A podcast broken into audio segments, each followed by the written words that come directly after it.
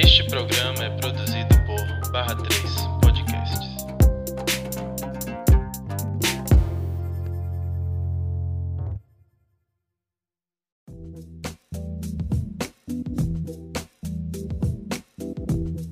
Oi, gente, estamos retomando aqui com o podcast Pelosidade, nesse que a gente está nessa fase aqui discutindo um pouco sobre racismo e sobre posições né, antirracista. É um guia para pessoas no geral serem antirracistas e como se posicionarem e cobrarem mesmo.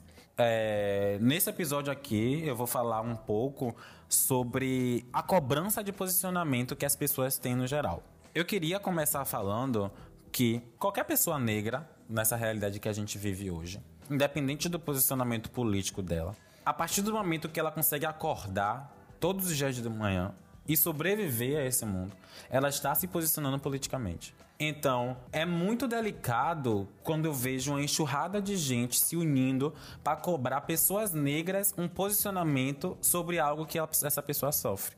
Então eu fico me perguntando, será que essas pessoas que estão cobrando, elas conseguem compreender o quanto o racismo atinge essas pessoas? Será que essas pessoas acham que porque essas pessoas elas têm, sei lá, um grande alcance na mídia ou coisas do tipo, elas não são atingidas por conta do racismo? Que os acessos que elas, essas pessoas têm nos lugares, isso blinda essas pessoas de sofrerem racismo, de chorarem, de estarem mal, de estarem desestabilizados? Será que isso some da cabeça das pessoas? Gente, o racismo atinge pessoas negras independente da posição social que elas estejam. E as pessoas, elas, elas se impactam da maneira que elas conseguem se impactar.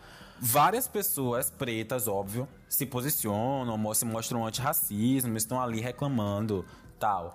Mas todas as pessoas negras sofrem racismo. Isso é tipo um fato. Se você é preto, você sofre racismo. Independente de qualquer coisa. Porque você vive em uma sociedade racista e que ela, por exemplo, não tem. É, não tem uma, uma estrutura igualitária, no geral. Então, a partir daí, a gente já pressupõe que todas as pessoas pretas elas sofrem racismo. Pretas e, e, e indígenas.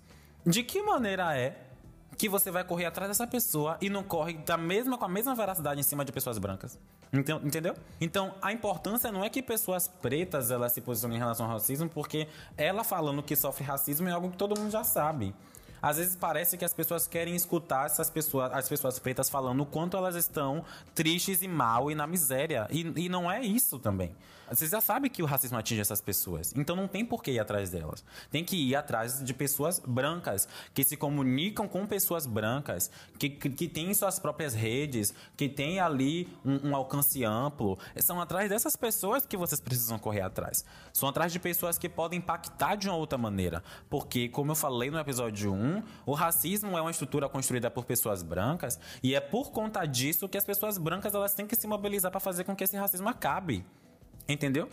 Então é atrás dessas pessoas que a gente tem que cobrar posicionamento. Não adianta cobrar de pessoas que elas já estão tristes. Não adianta cobrar de pessoas que estão emocionalmente destabilizadas. Porque às vezes parece que as pessoas querem ver as pessoas negras estourarem, chorarem, explodirem. Isso é muito maldoso, entendeu? E isso é até um pouco racista também, se a gente quer saber. Então a gente tem que. As pessoas têm que ir atrás, né? De, de outros cenários, de outras pessoas de outros outros influenciadores, cantores, pessoas que são, sabe, no geral. E não só essas pessoas, as pessoas ao nosso redor também, nossos amigos brancos. Porque várias vezes quando você fala de racismo, quando, ah, vamos falar de racismo, sei lá, uma sala de aula, ah, vamos falar de racismo hoje. Todo mundo olha para pessoa preta, para pessoa preta falar sobre racismo. Sabe? A gente sabe que a pessoa preta ela sofre o racismo. Ela sofre. Mas a gente precisa escutar da boca de quem faz também de quem vive em uma sociedade que é racista, de quem vive, que, que, que, que tem os privilégios de uma sociedade racista. A gente também precisa escutar dessas vozes. Porque todo mundo já sabe que o racismo fere as pessoas. Todo mundo já sabe que o racismo machuca as pessoas. Todo mundo já sabe que tem muita gente ferida, magoada, machucada. Todo mundo já sabe disso. Todo mundo já sabe que tem pessoas negras morrendo o tempo todo. É extremamente doloroso para nós, pessoas negras. O tem, todos os dias, todas as semanas, a, ligarmos a televisão ou abrir qualquer rede social ou abrir o jornal e ver que tem amor, que outra pessoa, outra criança morreu por conta de bala perdida ou por conta de bala perdida, não, bala achada né? Bala direcionada. É triste pra gente. Então a gente tá machucado, a gente fica magoado, a gente tá triste. E às vezes cobrar que a gente fale quando a gente não tá bem é muito maldoso.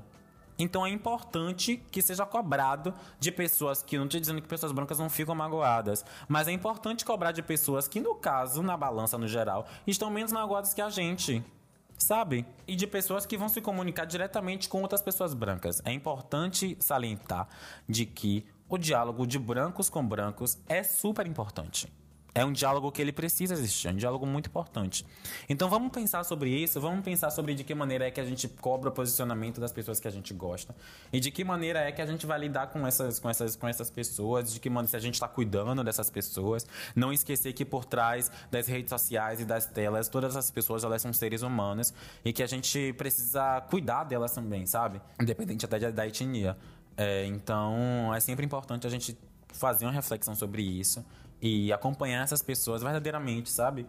Então é esse meu recado de hoje. Vamos refletir, tá bom?